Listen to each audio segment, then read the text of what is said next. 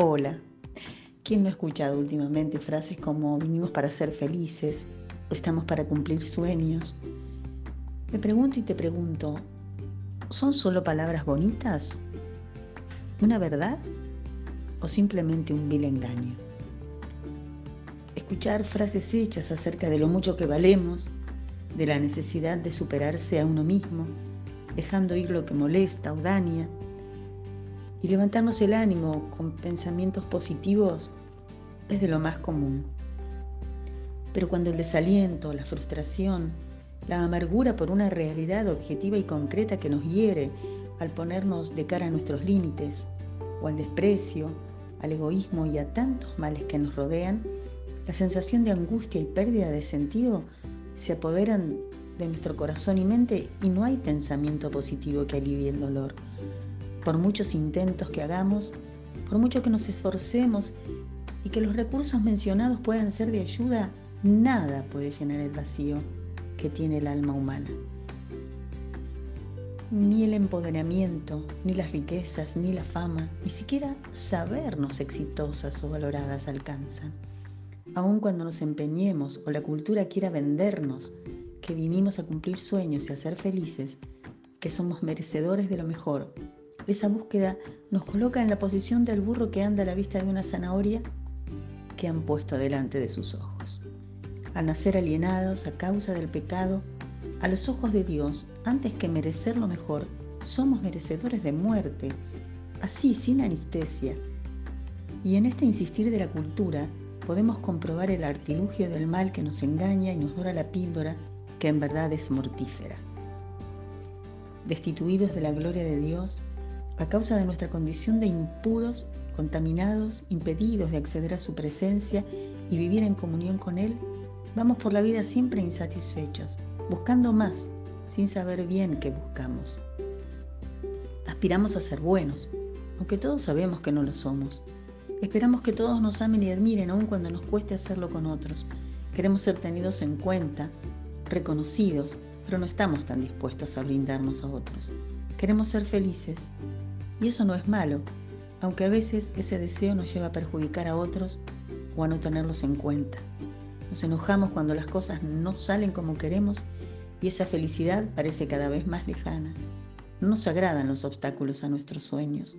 En nuestro interior anida el pecaminoso deseo de ser como Dios, es decir, autónomos, no tener que debernos a nadie, ser poderosos y admirados, y poder y hacer y deshacer a nuestro antojo. Esto es lo que ocurrió en el principio, en el jardín de Dios cuando nuestros predecesores ofendieron al Creador, queriendo vivir a su manera, despreciando su ley, y la condenación eterna les sobrevino, ya que era la consecuencia advertida y la única alternativa posible. Para remediar esta tragedia, gloria sea a Dios, que lleva a la humanidad a la condenación eterna, vino Jesús al mundo. Él cargó con la culpa por la desobediencia de la ley divina. Tu culpa, la mía, la de cada ser humano que haya nacido hasta hoy y que en el futuro nacerá. Salió al encuentro de las criaturas perdidas y les abrió una puerta de regreso a sus brazos. Todo ese dolor que padecemos como humanidad es producto de nuestra negación a admitir que nuestras vidas no nos pertenecen Dios es el dador y dueño de cada alma y fuimos por Él creadas para adorarlo y vivir al amparo de su gracia. Solo así podemos ser verdaderamente felices y libres. Tan hermoso es y a la vez tan perturbador para el corazón altivo que reniega a Dios y se niega a rendirse. Así es tu corazón como el mío. Por la gracia de Dios, el mensaje del Evangelio es poderoso y penetra hasta la oscuridad del alma que elige darse una oportunidad. Gloria al Señor que lo hizo conmigo. Con vos, hermana amada, que sentís en este momento palpitar tu corazón de gozo al recordarlo juntas. Jesús murió por vos, murió por mí, sea su nombre enaltecido. Ya no tenemos que agotarnos para ganarnos el cielo, para ser alguien en la vida. No tenemos que vendernos a nadie para ser valoradas y aceptadas, porque fuimos declaradas dignas amadas, valoradas y aceptadas en Jesús. Ya no tenemos que cargar con los problemas pensando que todo depende de nuestra fuerza, nuestra capacidad, porque sabemos que Él cuida de nosotras, que nada falta a los que en Él esperan y que en los días difíciles no nos dejará solas, porque Él es nuestro refugio y nuestra ayuda.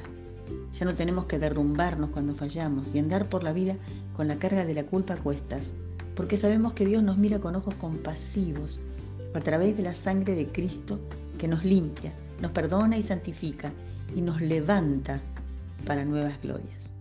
Nuestra mente no necesita llenarse de pensamientos positivos que nos empoderen. No tenemos que repetirnos una y otra vez que valemos, ni necesitamos que otros nos levanten la autoestima, porque Dios nos ha probado que nos ama al tope y que valemos tanto como la vida de su amado Hijo, a quien a la muerte entregó para salvarnos. ¿Es esa tu vivencia? ¿Este es el gozo de tu corazón de cada día? Caminas arrastrando los pies, intentando llenarte de palabras huecas para darte ánimo y coraje y para tener un empoderamiento tan débil como tus fuerzas.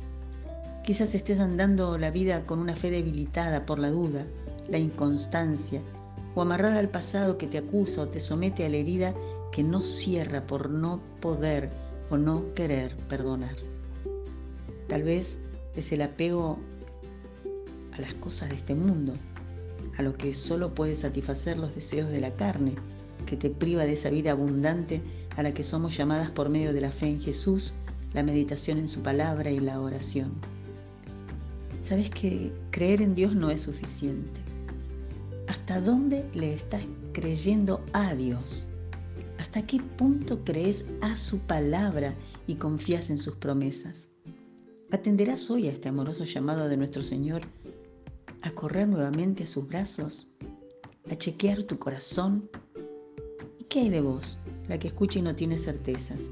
¿La que viene postergando una decisión que puede ponerte a salvo cuando toque en cualquier momento estar frente a frente a la eternidad.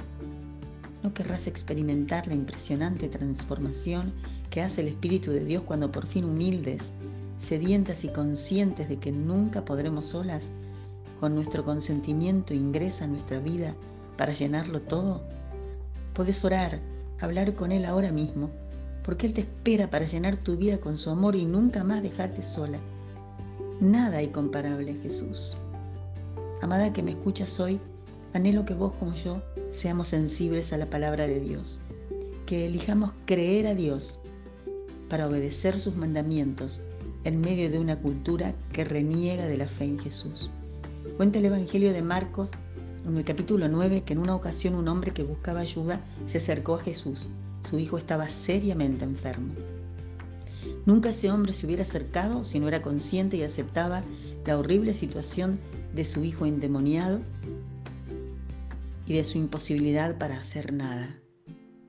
Con voz temblorosa le dijo, si puedes hacer algo, ten misericordia de nosotros y ayúdanos. Y la respuesta de Jesús es esperanzadora. Al que cree, todo le es posible, le dijo. E inmediatamente el padre del muchacho exclamó, creo, ayuda mi incredulidad. Y hoy podemos valernos de esta historia para aprender y hacer propio el clamor de aquel hombre. Nuestra fe muchas veces es tan débil, tan fácilmente nos dejamos llevar por nuestra mente pecaminosa, infiel e ingrata. Pidamos al Señor que nos ayude a creer, a confiar en Él, a creer a su palabra con la fe de un niño, a ser humildes a reconocer que no podemos solas para vivir gozosas descansando en Él. Que el Señor te colme de su gracia y su paz inunde tu corazón mientras cada día te va llenando de su palabra, que es la fuente de vida, el alimento para el alma. Que tengas bendecida semana.